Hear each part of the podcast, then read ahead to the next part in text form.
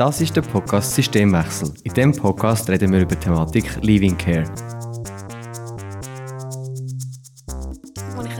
Lehrstelle gesucht habe, ich habe das Gefühl, ich habe x Bewerbungen geschrieben, aber das hat auch wieder mit dem Lebenslauf zu tun. Das hat damit zu tun, dass man gesehen hat, ich habe jedes Schuljahr an einem anderen Ort gemacht. Das war im Heim. Sie ist halt ein bisschen anders. Ich bin im Fall nicht anders. Ich bin vielleicht engagierter als andere. Ich bin lauter als andere. Also bei mir ist sicher auch meine Realität geworden, dass ich gefunden habe, ja, vielleicht haben sie recht, vielleicht bin ich auf dem einfach nicht gewachsen. Und ich bereue es extrem, dass ich mich auf das eingeladen habe. Hallo zusammen, ich begrüße euch zur zweiten Folge von unserer Podcast-Miniserie. Heute reden wir mit Miriam. Ich weiss nicht, Janik, willst du gerade mal unseren Hörerinnen und Hörern erzählen, was sich erwarten heute? Heute haben wir die Miriam auf Besuch.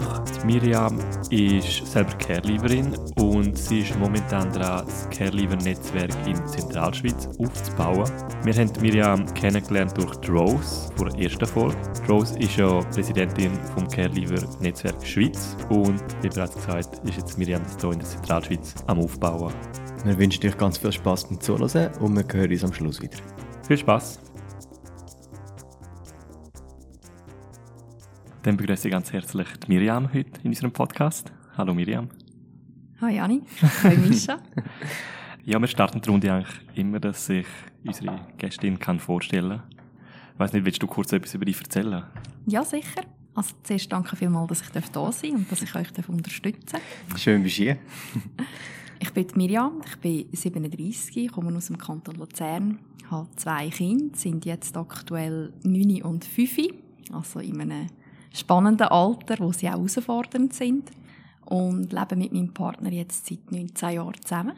Beruflich arbeite ich ähm, im kaufmännischen Bereich, bin aber an einer Weiterbildung zur psychosozialen Beraterin. Dann würden wir doch mal mit der ersten Frage starten. Und zwar haben wir dich fragen, ob du mal so ein bisschen erzählen kannst, wie du den Übergang in deine Eigenständigkeit wahrgenommen hast. Allgemein die Thematik von Living Care. Mhm. Als ich ähm, den Lehrabschluss gemacht habe, bin ich im Wohnheim Dynamo in Luzern, also respektive vier Jahre vorher schon, die ganzen vier Jahre. Und bin sehr selbstständig gewesen. Also sie haben mich, ähm, ich habe freie Hand gehabt, ich kann, ich kann mich selber managen, habe ähm, einfach das, was ich machen musste, dort gemacht. Und bin aber eigentlich zu dem Zeitpunkt schon nicht mehr so viel anwesend gewesen. Ähm, das hat dann dazu geführt, dass es auch wie gar kein Thema war, ob ich jetzt den Austritt mache oder nicht, sondern es ist einfach, die Frage war nur noch, ja, wann machen wir den Austritt? Und in dem Moment, wo ich austreten bin, habe ich nicht gemerkt, dass mir etwas fehlt. Ich hatte das Glück gehabt, dass ich bei meinen Großeltern einziehen konnte, habe aber gewusst, dass das nur vorübergehende Lösung ist und habe dort gemerkt, so, ah, ich habe ja gar keinen Job. Und Miete zahlen sollte ich auch. Und es ist ja nur vorübergehend. Und dann bin ich ein bisschen, nicht nur ein bisschen, dann bin ich ins Haspeln reingekommen. Also wirklich nicht mehr so recht gewusst, wo muss ich jetzt ansetzen. Und habe dann mich über ein Temporärbüro vermitteln lassen, ähm, zu einem Job, der sehr schlecht bezahlt war, ähm, auf Provisionsbasis. Ich habe Glück gehabt, dass ich gute Verkäuferin war und habe dann durch das ja, mit einer Kollegin zusammen sehr schnell dürfen zusammenziehen in eine Wohnung. Auch dort, das Zusammenziehen mit der Kollegin hat, ist für mich ein, eine mega Bereicherung gewesen. Ihre, ihre Eltern sind rum und haben gewusst, auf was wir schauen müssen, wenn wir eine Wohnung wollen. Wir haben ihre Eltern einfach im Rücken gehabt, was mir persönlich sehr viel Sicherheit gegeben hat. Ich habe einfach gewusst, wenn wir dort sind und wenn ich mit ihr dort bin, dann kommt das gut. Ich bin nach einem halben Jahr, drei, viertel Jahr, bin ich von meinem Job so ausbrennt gewesen, weil jeden Tag neue Kunden gewinnen ist ja, das braucht sehr viel Nerven. Und ist auch sehr zermürbend, wenn du nicht weißt, wie viel Geld habe ich Ende Monat. Ähm, und habe so nach dem Dreivierteljahr gemerkt, nein, es geht mir eigentlich nicht so gut. Und habe auch dort wieder als einzigen Ansatz dort zurückgegriffen, was ich kennt habe und bin aufs Sozialamt gegangen. Und habe dort noch um Hilfe gebeten, weil ich einfach gemerkt habe, ich mag jetzt den Job nicht machen, aber ich muss meine Rechnungen können zahlen ich habe zum Glück nur kurz eine kurze Abhängigkeit vom Sozialamt und habe relativ schnell einen anderen Job gefunden. Aber eben, weil ich, weil ich so schnell unterwegs war, war auch das wieder nicht der passende Job. Also ich hatte die ersten zwei Jahre nach dem Austritt habe ich wirklich viel Jobwechsel gehabt, kurze Einsätze, Stundenlöhner, ähm, ja, einfach alles sehr auf unsicherer Basis, nichts Festes. Und rückblickend ist das schon sehr anstrengend gewesen. Ja, das glaube ich. Ähm, vielleicht nochmal zurück, bevor du über, Übergang in Eigenständigkeit gehabt hast, mhm. haben sich die, die Person auf dem Dynamo oder allgemein das System, hat jemand sich mit dir beschäftigt und gesagt, zum Beispiel, ähm, was dich wird suchen, wenn du 18 wirst und den Austritt hast, sei es gerade zum Beispiel, weil du das ähm, betont hast mit dem Jobsuchen, ist das mal thematisiert worden? Nein, ähm, das Dynamo ich, gell, ich durfte bis 20 dort bleiben. Ich habe meinen Lehrabschluss mit 20 gemacht, was, was ich ganz ähm, schön finde und gleichzeitig erschreckend, dass ich muss dankbar sein dafür, dass ich mit 18 meine Lehre angefangen Also wäre der Kanton Luzern anders wie andere Kantone, hätte ich dann schon müssen alleine wohnen Hätte ich die Unterstützung gar nicht gehabt. Das ist so zweischneidig. Ich bin sehr dankbar, dass ich mhm. durfte die Zeit dort sein und die Unterstützung haben während der Ausbildung. Aber eben, dass man muss dankbar sein dafür, ist für mich so geht irgendwie gar nicht. Mhm, mhm. ähm, zu deiner Frage, gell, ich bin wirklich in dem Moment oder in der Zeit, wo ich im Dynamo war, bin, ich habe sehr genau gewusst, was ich will, wohin das ich will und wie ich das möchte anstellen. Und ich glaube, weil ich das auch so gelebt habe, hat man das Gefühl gehabt, ja, Miriam, die packt das schon. Man hat das wirklich nicht gross thematisiert, was sind die nächsten Schritte. Aber ich glaube tatsächlich, dass das wirklich auch viel mit meinem, mit meinem Wesen damals zu tun hat, weil ich äh, habe gewusst, was ich muss machen und wie ich es muss machen und oder ich bin davon ausgegangen, ich muss das so sagen, ich bin davon ausgegangen, dass ich weiß, wie das geht und dass ich das ohne Unterstützung kann. Und ich hatte auch das Angebot von meiner Bezugsperson, dass ich auf sie zukommen kann, obwohl das überhaupt nicht im Rahmen war, was sie hätte müssen anbieten. Dass wenn ich Fragen habe, und wo die Fragen gekommen sind, bin ich nicht zu ihr gegangen. Und zwar einfach aus, ich glaube, aus purem Stolz auch. Ich meine, du hast, ich habe vier Jahre dürfen dort sein, vier Jahre dürfen schauen, wie das Leben läuft, auch wenn, wenn das nicht der Realität entspricht. Das ist ein Rahmen, es ist sehr ein strukturierter Rahmen, wo sie geben. Sie unterstützen ganz viel und geben ganz viele Informationen für den Alltag, aber fürs Alleine wohnen und fürs Alleine weiterkommen ist der Alltag halt einfach anders. Ja. Und eben, ich habe, ich habe die Hilfe oder die, das Angebot von meiner Bezugsperson damals nicht angenommen, weil ich einfach, ich habe nicht versagen ich habe das selber packen. Und es hätte halt auch keine andere Anlaufstelle gegeben. Mhm. Ich hätte gerade noch eine Anschlussfrage. Und zwar, was hättest du denn von der Bezugsperson gewünscht für die Vorbereitung? Oder gibt es etwas, das du wie erwartet hättest, jetzt im Nachhinein? Ich glaube, also, gell, ich bin dankbar für das, was sie gemacht haben. Ich glaube aber, dass man darf weitergeben was ist eine Prämienverbilligung, wie sollte der Lohn aussehen, oder wenn du, die jungen Menschen machen ja eine Ausbildung während dem Heimaufenthalt und dann ist, ist ja schon klar eigentlich, was sie dann mal werden verdienen. Also ähm, gehen wir davon aus, du verdienst das, wie, darf, wie hoch darf deine Miete sein, ähm, wie sieht eigentlich ein Wocheneinkauf aus für, für einen Einzelmensch? Ich meine, das, ich kann nur gewusst, wie man einkauft für zehn Personen. ähm, ja, und das habe ich auch. Ich meine, das haben wir einisch im Monat haben wir mit einem Sozialpädagogen einen, Wochen also einen, Wochen einen Wochenendeinkauf gemacht, oder? Mhm. Also nicht einmal einen Wocheneinkauf. So eben das ganz normale, alltägliche, ähm, wenn ich eine Wohnung gehe, gehe anschauen, wo sind Steckdosen, was ist wichtig? Wo, wo gehe ich auch, kann ich auch schauen für, für die Möbel, für die Ausstattung? Ich meine, gerade, gerade als Kerl, du kommst aus dem Heim und du hast nicht, du hast nicht ein Sparkonto. Es hat niemand für dich gespart. Du startest mit Null. Also, ja, was sind die Möglichkeiten? Und was bei mir sehr spät erst aufgeploppt ist, ich habe mit dem KV angefangen und habe aber dann im zweiten Lehrjahr gemerkt, nein, das längert von den Noten her nicht. Ich möchte lieber einen guten Bürolehrabschluss machen. Ich habe das gemacht und mein Chef hat mir angeboten, das KV anzuhängen. Und das ist gar nicht zur Diskussion gestanden, weil ich hatte kein Stipendium bekommen, weil es nicht eine Erstausbildung ist. Ich konnte nicht mehr im Heim sein. Ähm, die Möglichkeit, das weiterzumachen, ist für mich gar nicht möglich gewesen, oder ich, ich habe die Möglichkeit gar nicht gesehen, dass ich die könnte wahrnehmen und muss ehrlich sagen, dort wäre es cool gewesen, hat jemand, eine Fachperson gesagt, hey, und jetzt schauen wir, wie wir das hinbringen können. Weil das ist für mich so weit weg gewesen, so etwas zu machen. Mhm. Ja. Wenn du jetzt dir Beispiel bringst, ob es echt möglich ist, auch wenn es schwierig ist, zugegebenermaßen, einen gewissen Zeitrahmen anzugeben, wo du wie es sinnvoll bist erachten, mit diesen Vorbereitungen anzufangen. Also bevor, vor dem Austritt? Genau, ja. Das ist noch schwierig, weil ich, ich, ich verstehe deine Frage. Ich finde es noch schwierig, weil ein halbes Jahr vor dem Austritt bist du eigentlich in der LAP-Phase. Mhm. Und ich glaube, sinnvoll ist es halt, wenn man probiert, ich sage jetzt, wenn man sieht, oder mit dem Lehranfang eigentlich, die letzten drei, vielleicht auch vier Jahre. Weil es ist nicht etwas, wo man lernen kann in einem halben Jahr. Und ich finde auch, viele Fragen kommen ja erst nach dem Austritt. Ähm, ich will auch die Frage stellen, weil es gibt das Phänomen, oder hast du das Gefühl, dass du dazumals, sagen wir ein halbes Jahr, ein Jahr davor, überhaupt bereit gewesen wärst, dich mit so Sachen auseinanderzusetzen, wenn man dich auf das angesprochen hat? Das ist aber so ein bisschen, es ist auch mehrmals gesagt worden, dass halt zu dieser Zeit gar keinen Kopf für diese Sachen gehabt hast, weil du eigentlich das einzige Ziel nur, ich wollte da raus hast und dann wie dich, ja, gar noch nicht mit den so Sachen beschäftigen.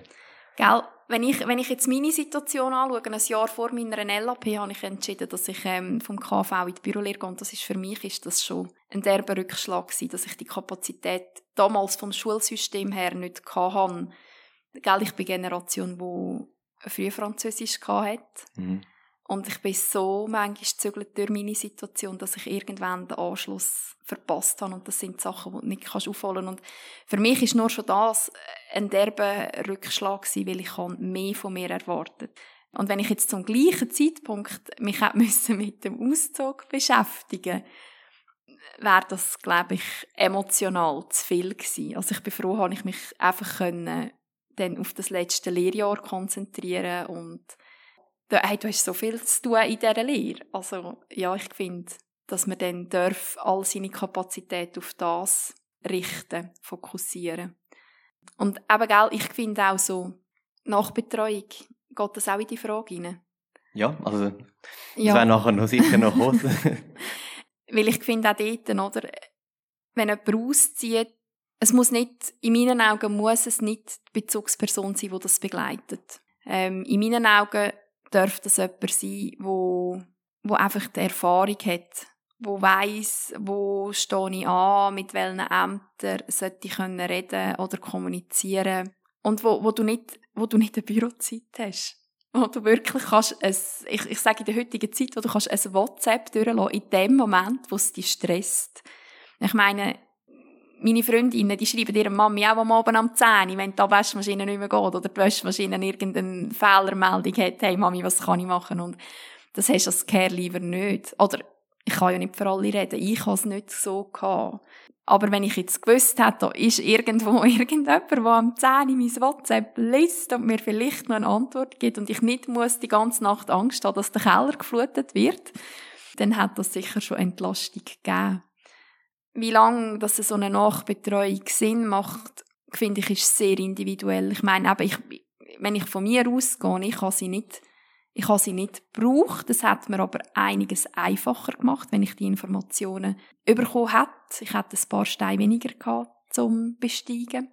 Und wenn ich jetzt heute schaue, ich meine, jetzt bin ich, jetzt muss ich noch rechnen, seit, seit 17 Jahren nicht mehr im Heim und habe aber das Jahr so eine akute Situation in meiner Ursprungsfamilie, dass ich wirklich darauf zurückgegriffen habe und meiner damaligen Bezugsperson angerufen und gesagt habe, hey, hast du ein Ohr für mich? Hast du Zeit für mich?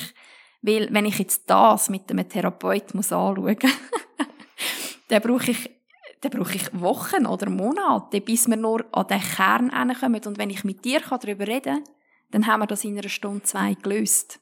Und auch wenn ich jetzt von mir ausgehe, oder jetzt auch in den letzten 17 Jahren, ich, ich habe einen ganzen, für mich einen wichtigen Verlust erlebt, vor elf Jahren, wo mir der Boden unter den Füßen weggezogen hat. Und ich bin in eine Depression hineingegangen und ich bin zu niemandem gegangen. Da finde ich einfach wichtig, dass es ein Netzwerk gibt, wo, wo dich auffangen kann, wo, wo die Herausforderungen kann verstehen Oder nur auch schon, zu dem komme ich auch noch nachher. Ich meine, Familienplanung. Familienplanung als jemand, der nicht funktionierende Familie hat, das ist äh, eine riesige Herausforderung, wo, wo ich dankbar gewesen wäre, hätte ich ähm, ein Netzwerk um mich herum gehabt, Leute um mich herum gehabt, ja. Jetzt, wenn du das sagst, dass du wie froh gewesen wärst, wenn du jemandem hättest können schreiben und dann gerade eine Antwort bekommst oder unmittelbar eine Antwort bekommst, ähm, oder auch eben auf so ein Netzwerk könntest zurückgreifen, da gibt es ja die Ansätze von ähm, Peer-to-Peer-Unterstützung. Sprich, dass du eigentlich dich kannst austauschen mit anderen Care-Leaver und sie eigentlich äh, ihre Erfahrungen können teilen und du deine Erfahrungen. Und dass du so wieder ein bisschen den Austausch hast. Also bei uns würde es noch wundern, was deine Meinung zu dem ist oder was du von dem haltest. Und vor allem auch, ob du das vielleicht von dem auch schon brauchst können machen, ob dir das geholfen hat oder ob du Geschichten kennst, was jemandem extrem geholfen hat, dass das eben vorhanden war, ist das Netzwerk. Zu meiner Zeit war das Netzwerk nicht vorhanden. Mhm. Ich habe aber von dem selber Gebrauch gemacht. Ich habe ganz viele junge Menschen kennt, die vor mir, nach mir, mit mir austreten sind aus dem Dynamo. Und das hat in den ersten Jahren auch einen grossen Zusammenhalt gegeben. Also ich sage jetzt, die ersten vier, fünf Jahre nach dem Austritt hat man sich noch regelmäßig getroffen und hat geschaut, wie geht es dem anderen. Und ja, wir haben uns gegenseitig so probiert zu unterstützen. Was ich aber weiss, ist, ähm, dass es halt auch Jugendliche gibt oder junge Menschen, die aus dem Heim rauskommen, die mehr als eine Station erlebt haben und so auch ein bisschen grösseres Netzwerk haben und auch von mehr Erfahrungen haben können profitieren. Es ist aber auch so, dass, so sehe ich das auch heute, dass es äh, Menschen gibt, die nicht über das reden die sich dafür schämen. Und da gibt es halt auch ganz viele Menschen, die stecken bleiben in der Entwicklung. Und durch das gehen die Beziehungen auch ein Stück weit auseinander. Ja, und das Stichwort Netzwerk. Wir haben auch schon im letzten Podcast ja gehabt, wo vom Netzwerk her lieber Schweiz ist. Und du tust jetzt ja das Netzwerk in Luzern aufbauen. Ich tue ein Netzwerk in der Zentralschweiz aufbauen. Zentralschweiz, ja. ja. Wir haben uns entschieden, dass Luzern nicht zu klein ist, aber Luzern bindet halt ganz viele andere Kantone mit ein, wo junge Menschen, ich sage von Uri, von Nidwalden, von Balben, ähm, auch im Kanton Luzern platziert werden. Und darum haben wir uns entschieden, dass wir Zentralschweiz daraus machen aus Luzern. Und was ist denn so der Stand jetzt dort? Was haben wir schon gemacht? Es ist so, dass ich plane, dass wir einmal im Monat einen Austausch machen können. Ich komme da sehr grosse Unterstützung über von der Fachpro Fachstellbetreuung Luzern, wo ich äh, die Räumlichkeiten dann nutzen ich weiß noch nicht, wie groß das der Andrang wird sein. Wir starten jetzt im August mit dem ersten Austauschtreffen. Mir geht es vor allem auch darum, ich, ich tue noch nicht ein riesen Angebot ausarbeiten. Ich möchte wirklich sehen, wer kommt und was sind für Bedürfnisse da. Was ich aber jetzt schon gemacht habe, das ist eine WhatsApp-Gruppe, wo man beitreten darf, dass eben wenn man Fragen hat, wenn man an einem Ort ansteht oder wenn man Unterstützung braucht oder einfach, wenn man, wenn man von seinem Tag, wo vielleicht schlecht gelaufen ist, erzählen oder auch von seinem Tag, wo ein mega tolles Ergebnis hat, einfach seine Freude teilen was man erreicht hat. Da bin ich dran. Ich bin dran, ähm, Kontakt zu knüpfen mit den verschiedenen Heimen weil da bin ich darauf angewiesen, dass die Heim mitschaffen, weil nur sie haben die Kontakt zu den Care-Leaver. Ich hoffe, oder das, was ich bis jetzt gespürt, gesehen und als Rückmeldungen habe, sind die Heime in Luzern sehr daran interessiert, dass es so eine Plattform wird geben. Bis jetzt werden die Sachen weitergeleitet, die ich gebe oder mit denen, wo ich Kontakt habe. Da ist halt wirklich die Herausforderung. Es hat sich vom Verhalten her noch nichts geändert. Also wenn ein Jugendlicher oder ein junger Mann oder eine junge Frau austritt aus dem Heim, dann ist als erstes die Selbstständigkeit wichtig, von dem wegzukommen. Weil halt einfach unsere Gesellschaft von außen, man ist dann halt einfach ein Heimkind. Also man ist halt einfach im Heim und man erwartet dann alles Negative. Man erwartet vielfach, dass ähm, die jungen Menschen scheitern. Das ist ein altes Laster, glaube ich, ein, alte, ein altes Muster und gleich spüren das die Menschen und trauen sich dann auch nicht zu zeigen. Und wenn jetzt da würden Heims zuhören, wie könnten Sie die kontaktieren? Also es gibt zwei Möglichkeiten. Das eine ist miriam.careliver.ch oder man kann auch an zentralschweiz.careliver.ch ein E-Mail machen. Beide E-Mail-Adressen kommen im Moment noch zu mir. Mhm. Ja, das ist der einfachste Weg wie man okay. mich kann erreichen kann. Oder die Heim kommen ja den Flyer rüber, wo ähm, die WhatsApp-Gruppe auch drauf ist. Da dürfen Sie auch dort mich kontaktieren. Und vielleicht noch, falls Care-Lieber hören, wie können die sich melden? Die Care-Lieber gehen auch über die E-Mail-Adresse. Ich habe im Moment noch keine Nachteilnummer. Ich möchte das nicht über mein privaten Anteil machen. Und zwar nicht, weil ich, weil ich das grundsätzlich trennen sondern einfach, ich möchte gewährleisten, dass gerade Care-Lieber gleich eine Ansprechperson haben und so kann ich mein Nattel, oder respektive kann ich dann die Nattelnummern weitergeben. Ja, du hast vorhin noch die Stigmatisierung angetönt. Da ist mir gerade noch eine Frage in den Sinn gekommen. Hast du das Gefühl gehabt, du als Care-Leaverin, dass du mehr leisten oder Leistung bringen als nicht Care-Leaver? Ja, ja, jeder Art und Weise. In meiner persönlichen Entwicklung, ich musste dafür kämpfen, dass ich an einem Ort Unterstützung bekomme. Darum bin ich, bin ich auch ins Heim gegangen, weil ich die Unterstützung ähm, von die Heim nicht bekommen habe oder mir, mir die nicht hätte können geben. Das ist schon ein Kampf, dass du als junger Mensch, dass das akzeptiert wird, dass du entscheidest, dass du nicht bei deiner Familie bleiben willst dann ist auch, wenn du in ein Heim kommst, du, du tust dich dort eingliedern. Du kommst nicht einfach in ein Heim und bist jetzt in einem Heim. Du hast dort ganz viele verschiedene Charaktere. Da ist die Herausforderung, ich habe unter dem Schuljahr, also ich, ich bin zwar im Sommer von die gegangen, aber es hat wie nicht gelangt für einen Schuleintritt anknüpfend nach der Schulferien, nach der Sommerferien. Ähm, ich bin zuerst bei einer Pflegefamilie gewesen. Ich musste dort eingliedern, in der Schule eingliedern. Es hat nicht geklappt mit der Pflegefamilie bin ich währenddessen, während der Schule ins Heim mich dort eingegliedert und habe gefunden, hey, trotz dem Weg von einer halben Stunde mit dem Bus, bitte lasst mich in dieser Schule, damit ich wenigstens nicht noch die Schule muss wechseln Und hätte in diesem Jahr auch noch müssen eine Lehrstelle suchen. Muss mir also noch Gedanken machen, oh, wie, wie packe ich jetzt das? Es ist schon Herbst und ich möchte eigentlich im Sommer in die Lehre, aber hey, eigentlich, ich weiss, ich, ich habe keine Kapazität gehabt, um darüber nachzudenken, was ich dann möchte für eine Ausbildung machen. Und bin dann froh gewesen, das ist so meine erste Erfahrung, die für mich ganz, ganz wichtig ist, dass sich das Heim eingesetzt hat, dass ich das zehnte freiwillige Schuljahr machen kann. Dass ich nicht noch mehr unter Druck komme, dass ich mir wirklich eine, eine Pause kann leisten von dem ganzen Hin und Her. Das ist währenddessen, wo, wo man schon ganz viel mehr leistet, weder ein anderer Jugendlicher, der in der Pubertät steckt. Das darf man einfach nicht vergessen. Du bist mitten in der Pubertät und hast solche Herausforderungen. Und dann äh, hast, ich muss jetzt gerade überlegen, als ich eine Lehrstelle gesucht habe, ich habe das Gefühl, ich habe x Bewerbungen geschrieben, aber das hat auch wieder mit dem Lebenslauf zu tun. Das hat damit zu tun, dass man gesehen hat, jedes Schuljahr an einem anderen Ort gemacht. Ja, ich kann es nicht ändern. Es ist mein Lebenslauf, aber es beeinträchtigt. Man wird gefragt, ja, warum ist das? Und dann stehst jedes Mal vor jedem Vorstellungsgespräch, hockst wieder dort und erzählst wieder deine Geschichte, warum dass du gezögert hast, weil wenn du nicht begründest, ich hatte jetzt halt einfach nicht Eltern gehabt, die beruflich viel haben müssen umziehen. dann bist du jedes Mal mit dem wieder konfrontiert. Ist nicht so cool. X Menschen kennen deine Geschichte und du willst ja nicht als Opfer, oder ich, ich kann nicht als Opfer dort stehen. Ich habe auch nicht eine Lehrstelle bekommen, weil ich, weil ich jetzt halt nicht eine ideale Kindheit hatte. Dann ist auch die Frage gekommen, ja, und also, wer ist jetzt unser Ansprechpartner, weil du bist ja noch nicht volljährig. Stehst wieder da und sagst, ja, also, mh, hm, eigentlich meine Eltern, bei mir ist noch speziell, ich habe keinen Beistand gehabt. Also, es sind meine Eltern, aber, ähm, ja, zu dem Zeitpunkt haben sie nicht die Kapazität gehabt für, da, für mich. Ich weiss noch meinen Lehrvertrag, als ich meinen Lehrvertrag bekommen habe. Ich habe den im Mai bekommen, bin im August 18 geworden. Und ich habe wirklich gefragt, ob es nicht einfach längert, wenn ich den allein unterschreibe.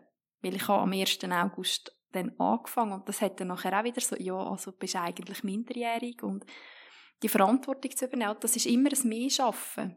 Und das zieht sich durch. Also, ich, ich glaube, das zieht sich durch, durch das ganze Ding durch und das hat durch, durch das ganze Leben und das hat nichts damit zu tun, ob man einen Cut machen oder nicht. Du hast eine Grundlage und du kannst dich entscheiden, dass du ganz viel Gutes daraus machen willst. Aber bei all dem Guten, eben jetzt nur schon, wenn ich jetzt wieder zum Lehrabschluss komme, oder? Es wäre für mich viel einfacher gewesen, ich hätte können das KV anhängen Es hat mir viel mehr Türen aufgemacht, weder das, was ich jetzt, ich sage jetzt, erlebt habe oder muss nachholen oder jetzt auch es hat Gründe, wieso ich meine Weiterbildung zu der psychosozialen Beraterin erst jetzt machen will wir sind erst jetzt so weit, dass ich das auch mit einem EFZ-Abschluss machen kann. Zum Glück, und da kommt wieder, zum Glück ist die Bürolehre damals ein EFZ-Abschluss. Heute ist es wieder anders. Heute haben wir junge Menschen, die einen EBA-Abschluss machen, wenn die sich weiterbilden wollen müssen die nochmal mehr strampeln. Und ich bin mir schon bewusst, dass das mit den jungen Menschen, die ein Elternhaus haben, auch eintreffen kann. Aber die haben ihr Elternhaus im Rücken oder viele haben ihr Elternhaus im Rücken.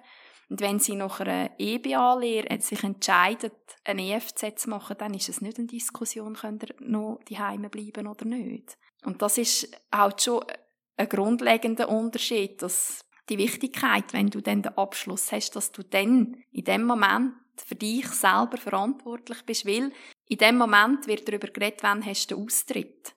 Und ich hoffe, ich, ich kann deine Frage so beantworten, weil es hört nicht, das hört nicht auf mit dem mehr. Man muss es halt einfach machen und man muss sich wert sein, auch das mehr, der mehr Aufwand. Es gibt auch Menschen, die die sind und die Unterstützung nicht überkommen. Das ist für mich nicht nur ein Care-Leaver-Thema. Weil ich denke, ich kenne viele, die, die nicht von die Heide davon gelaufen sind, wie ich. Die wegen dem aber, jetzt, ich sage, die finanzielle Unterstützung auch nicht können, oder haben, bekommen haben für eine zweite Ausbildung, oder?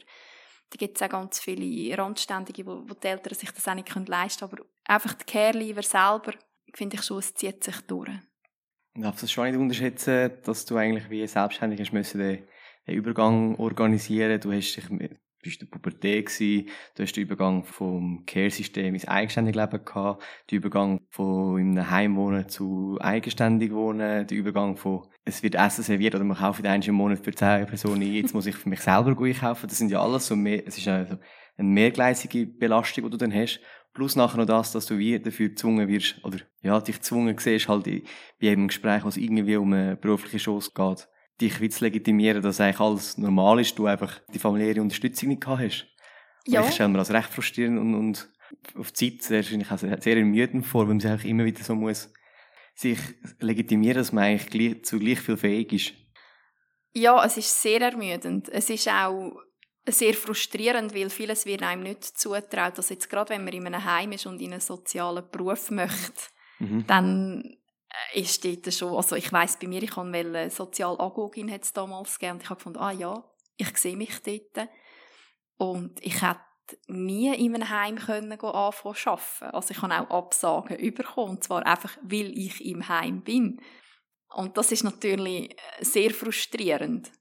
Also bei mir ist sicher auch meine Realität geworden, dass ich gefunden habe, ja, vielleicht haben sie recht, vielleicht bin ich an dem einfach nicht gewachsen. Und ich bereue es extrem, dass ich mich auf das eingeladen habe, weil heute bin ich der Überzeugung, dass es, es kann dir niemand besser helfen oder auch die Unterstützung geben, und zwar ohne mit dir Mitleid zu haben. Das ist das, was eins so, wo, wo mich, mich hat das einmal fast fertig gemacht, wenn die Leute, die dir Fragen gestellt haben, sind fast heulend vor dir gehockt und für mich ist es ja, du hast es vorhin gesagt, für mich ist es einfach mein Alltag gewesen, für mich ist das mein Leben gewesen und es ist anders weder das von anderen. Mhm. Aber wenn, ich, wenn, ich, wenn mir Fragen gestellt werden und ich mir muss überlegen, soll ich jetzt ehrliche Antwort geben, weil diesem könnte das Keiben nicht gehen, dann ist das anstrengend. Ja, das glaube ich. Und vor allem auch, also, du musst sagen, nicht falsch sagen, aber ich nehme an, das ist ja, du wirst das bis heute noch erleben, dass du einfach gewisse Orte wie spürst, dass die andere Person denkt, ah, du bist schon mal im Heim gewesen, vielleicht ist es wegen dem. Ja, also es ist brutal. Ah ja, sie war im Heim. Gewesen. Sie ist halt ein bisschen anders. Ich bin im Fall nicht anders. Ich bin vielleicht engagierter als andere. Ich bin lauter als andere. Ich setze mich für mich ein. Ich setze mich auch für meine Liebsten ein, aber ich frage vorher. ich kann nicht einfach mich einsetzen. Ich bin mir meinen Schwächen sehr bewusst, was nicht viele sich mit sich selber so auseinandersetzen. Ich bin mir aber auch meinen Stärken sehr bewusst. Ich finde, Luzi ist genauso eine Stärke, auch wenn es gegen aussen unangenehm ist, wenn jemand laut ist und sich spürbar macht. Ich finde aber, meine Bedürfnisse sind gleich viel wert wie die von anderen. Und darum dürfen wir einmal laut sein und sagen, hey, jetzt bin ich, ich bin jetzt dran und das ist mir jetzt wichtig. Was ich ganz viel erlebe, wenn ich Leute sehe, die mit mir lange in der Schule sind. Ich habe meine Primarschule an einem Ort gemacht. Das ist der einzige Schulwechsel, den ich nicht hatte, wirklich meine Primarzeit. Und wenn ich dort Leute treffe, gerade wenn ich meine Kinder dabei habe, ist es so, also, sind das deine Kinder? Ja, das sind meine, die gehören zu mir. Und dann kommt, ja, also, bist du alleinerziehend? Äh, nein, nein, der Papi von den Kind und ich, wir sind jetzt seit 19 Jahren zusammen. Aber danke vielmals, dass du mir das zutraust. Mhm. Was machst du beruflich? Ist auch, man definiert sich ja über einen Beruf. Und dann sage ich, ja, also, ich, kann, ich arbeite auf dem kaufmännischen Bereich und ich rede noch gar nicht von meiner Weiterbildung. und dann kommt, also was, du schaffst? Und dann sage ich, ja, ja, ich schaffe im Fall, also ich schaffe, ich bin für mich selber verantwortlich. Ich schaue, dass ich auch Geld habe und dass es unserer Familie gut geht. Ich bringe meinen Beitrag dazu. ja, also wie viel schaffst du denn? Ja, 60 Prozent und der kommt. Ja, aber das ist schon viel mit zwei Kindern. Aha, also zuerst traut man mir nicht zu, dass ich schaffe und eine Ausbildung gemacht habe und nachher schaffe ich zu viel. Schwierig. Es ist für mich, ich denke dann, aha, ja, für mich, für mich stimmt das. Und dann komme ich dann meistens zu dem Punkt, dass ich sage, also weisst, ich bin nicht geheiratet, ich bin bewusst nicht geheiratet. Das heißt, dass ich für meine AHV, für meine Pension und für alles auch muss schauen. Und wenn ich 20 Prozent arbeite, sorry, dann länge es nie nennen. Ich denke aber, dass das jetzt ein Thema ist halt ein anderes Thema und das Thema wird aber jetzt ja auch beleuchtet, indem dass man sagt, dass Frauen dürfen mehr arbeiten, weil ja die Trennungen so hoch sind. Wird jetzt das auch neu vorgehen. Also ich denke, auch das wird in ein paar Jahren mehr akzeptiert mhm. und nicht mehr darauf zurückgeführt. Also viele haben ja das Gefühl, dass ich gang arbeiten, weil ich halt mit Sozialamt gross geworden bin und klar ist es auch ein Antrieb, aber äh, nicht der Hauptantrieb. Ja, ich finde es eigentlich noch ein, ich find's noch ein schöner Schluss, weil ich finde, das könnte mal ein bisschen hinterfragen, so mhm. die, die, die Vorurteile, die man im Kopf hat. Mhm. Finde ich auch. Dann würden wir langsam, glaube ich, zum Abschluss kommen. Noch als Schlussfrage eigentlich, wie geht es dir eigentlich heute und was machst du momentan? Mir geht es sehr gut. Ich bin ähm, happy mit meinen zwei Kindern und mit meinem Partner. Ich arbeite immer noch 60 Prozent und es ist für mich ist das ein mega schöner Ausgleich. Ich darf von meinem Arbeitgeber her meine Kinder top begleiten. Ich habe sehr viele Freiheiten. Es ist einfach stimmig. Ich habe ein mega schönes und tolles Umfeld, wo mich immer unterstützt, wo, wo ich aber auch darf unterstützen Ja, und eben, ich mache meine Weiterbildung endlich zur psychosozialen Beraterin, weil ich glaube, dass es ganz wichtig ist, dass es eben halt auch Menschen mit Erfahrung gibt, nicht abwertend, sondern ich glaube, das wäre eine Bereicherung oder ich, ich bin davon überzeugt, es ist eine Bereicherung, wenn Menschen mit ähnlichen Erfahrungen wie äh, Jugendliche, die gerade im Heim sind oder Kinder, die jetzt gerade im Heim sind, auch können stehen und auch können sagen, authentisch sagen, hey, ich weiß, wie es dir jetzt geht. Und eben nicht Mitleid hat in dem Moment, wo man das sagt, sondern einfach wirklich sagen, ja, ich weiß, wie es dir jetzt geht und jetzt schauen wir, wie es weitergeht. Schön zu hören. Zum Abschluss tun wir eigentlich immer unsere Gäste fragen, ob sie wollen, kurz die Bühne übernehmen und einfach alle hörenden Personen eine Botschaft oder ein Statement übergeben. Ja. Soll ich fragen, ob du das auch gerne machen Sehr gerne. Ich habe zwei Sachen, die mir ganz wichtig sind. Das eine ist, dass sich Care-Leaver, und das sind ja Heim- und Pflegekinder. Ich habe jetzt sehr viel von Heimkind geredet, weil ich halt meine Zeit vor allem im Heim war, aber es geht auch Pflegekind an. Ich finde es extrem wichtig, dass sie wissen, dass es, dass ein 0815-Leben möglich ist. Und nicht nur ein 0815-Leben. Es ist viel, viel mehr möglich, egal wie dein Leben gestartet hat. Es ist Du kannst alles erreichen. Du musst dich einfach nur dafür entscheiden, dass du es möchtest erreichen. Und ja, man muss manchmal einen Umweg in Kauf nehmen. Man muss manchmal eine, eine Runde mehr drehen als andere. Aber es, es lohnt sich so fest, das zu machen. Das ist das eine. Und das andere, was mir als Mami ganz wichtig ist.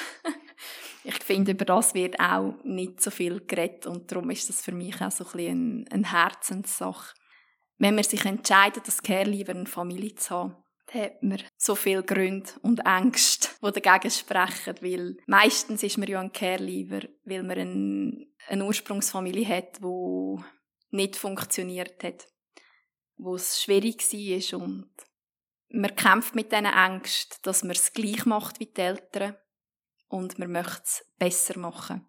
Und die Ängste haben andere auch die haben nicht nur Care-Lieber, weil jeder hat in seiner Ursprungsfamilie ein Thema, wo er sagt, boah, das mache ich mal ganz anders als meine Eltern. Ich finde aber auch den Ansatz, du musst es nicht anders machen. Du musst es nur so machen, wie es du gerne gehabt hättest.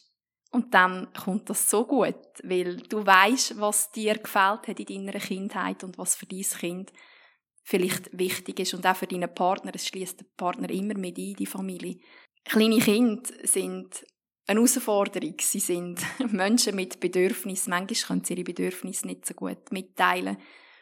Aber ich glaube, dass dass ähm, gerade ein Care-Leaver ein Ohr mehr offen hat für die Bedürfnisse und darum auch gar nicht muss Angst haben dass da etwas schief geht. Ich finde, man darf den Mut haben als Care-Leaver.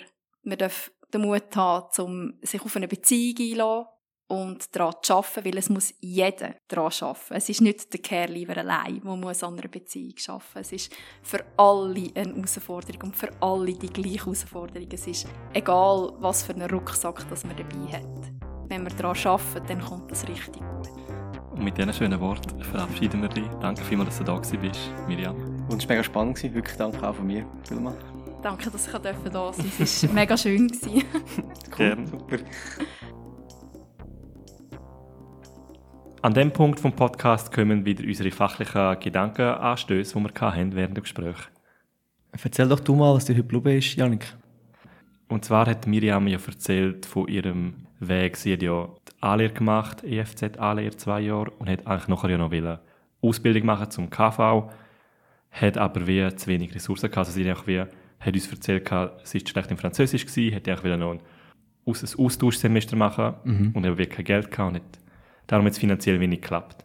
Obwohl sie sogar das Angebot vom Lehrmeister hatte, ja. dass sie das rein theoretisch machen Aber rein finanziell nicht. Und ich habe mich dann probiert, zum zurückversetzen, wie es bei mir war. Und ich hatte das Privileg, in einer Familie, ein Familiensystem, das mich halt unterstützt hat. Und ich habe auch das KV gemacht, habe aber nach dem KV die BMS können machen, Vollzeit.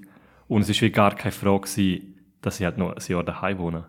Ja, stimmt. Und es ist dann wie so, ja, die Gedanken macht man sich halt gar nicht. Und das habe ich wie so recht, hat mich recht nur zum Nachdenken gebracht. So, ah ja, wenn ich nur mir vorstellen hätte ich den BMS auch gemacht, wenn ich hätte noch eine Wohnung suchen, einen Job und dann nebenbei die Schule machen, sind halt wieder ein paar Hürden mehr. Mega, also das sehe ich auch so. Ich finde es jetzt auch spannend auf den Punkt gebracht, wo sie erzählt hat, wie sie ähm, die erste Wohnung gefunden hat und dass das eigentlich nur so gut abgelaufen ist, wie es abgelaufen ist, aufgrund von der Familie von ihrer Wegepartnerin. Und das ist auch noch verrückt, wenn du so denkst, dass eigentlich wie das ein, Glück, also ein Faktor ist, der einfach dazu geführt hat, dass das Ganze gut abgelaufen ist. Was mir noch ein bisschen ist, ist äh, dass der Einkauf, das ist etwas, wo ich finde, so ein perfektes Alltagsbeispiel, wo ähm, doch ich nehme an, oftmals vergessen geht. Ich habe in meinem Praktikum dürfen auf unserer Wohngruppe das ein bisschen mitgestalten, ähm, das Kochprojekt. Und jetzt im Nachhinein muss ich auch sagen, haben wir nicht einfach geplant, dass jeder Jugendliche im Turnus mal für die ganze Gruppe kocht, aber dass er dann schlussendlich zwar das Kochen beibringt, also ein bisschen, sich ein bisschen in, Berührung kommt mit dem selber planen, was koche ich, was muss ich einkaufen, aber schlussendlich nicht alltagsgetreu ist, weil es ja dann ja, für etwa zwölf Leute durchschnittlich kochst. Mhm, bei uns war es genau gleich. Gewesen. Auch, was sie gesagt haben mit dem Sparen, dass zum Beispiel, wie kannst du darauf schauen, kann ich eben auf, auf Aktionen, ähm, wir kommen auch gerade so in, gibt es Sachen zu beachten, weißt du, Inhaltsstoff, also kleine Sachen, die man mitbekommt durch seine Familie. Was ich auch noch finde, was sie sehr schön auf den Punkt gebracht hat, ist so das Thema Kapazität für Themen, die anstehen. Sie hat ja gesagt, dass, ähm, dass der, die Akzeptanz, dass sie jetzt nicht die Lehre macht, die EFZ-Lehre, dass sie das schon so fest beschäftigt hat, dass sie eigentlich gar nicht dazu fähig ist, in dem Moment sich damit auseinanderzusetzen, wie wohne ich nachher, ähm, ich gehe aus dem Heim, ich muss meine eigenen Strukturen langsam bilden, ich muss mich vorbereiten auf die LAP. Ich finde, das sind also Fragen, die dann, wie, eben, wie sie sagt, zu der Pubertät dazukommen. Und das stelle ich mir schon recht schwierig vor. Und dazu kommt auch noch, sie uns ja selber erzählt, dass sie sehr selbstständig schon damals unterwegs war und wie auch jetzt das Heim auch gefunden hat, sie wird das packen. Das hat mir dann auch nachdenklich gemacht, ja, man kann nicht davon ausgehen, okay, die Person wird das schaffen. Ich habe es im Praktikum auch schon miterlebt, dass man dann oft mehr Energie den lüteren Personen schenkt, weil es in dem Moment gerade wie akuter wirkt und dann, dass es schnell passieren kann, dass man wie bei denen, wo es gut läuft, dass man die eher vernachlässigt. Und mit dem Schlusswort würde ich sagen, beenden wir unseren Podcast. Danke fürs Zuhören und hoffentlich bis zur nächsten Folge. Tschüss.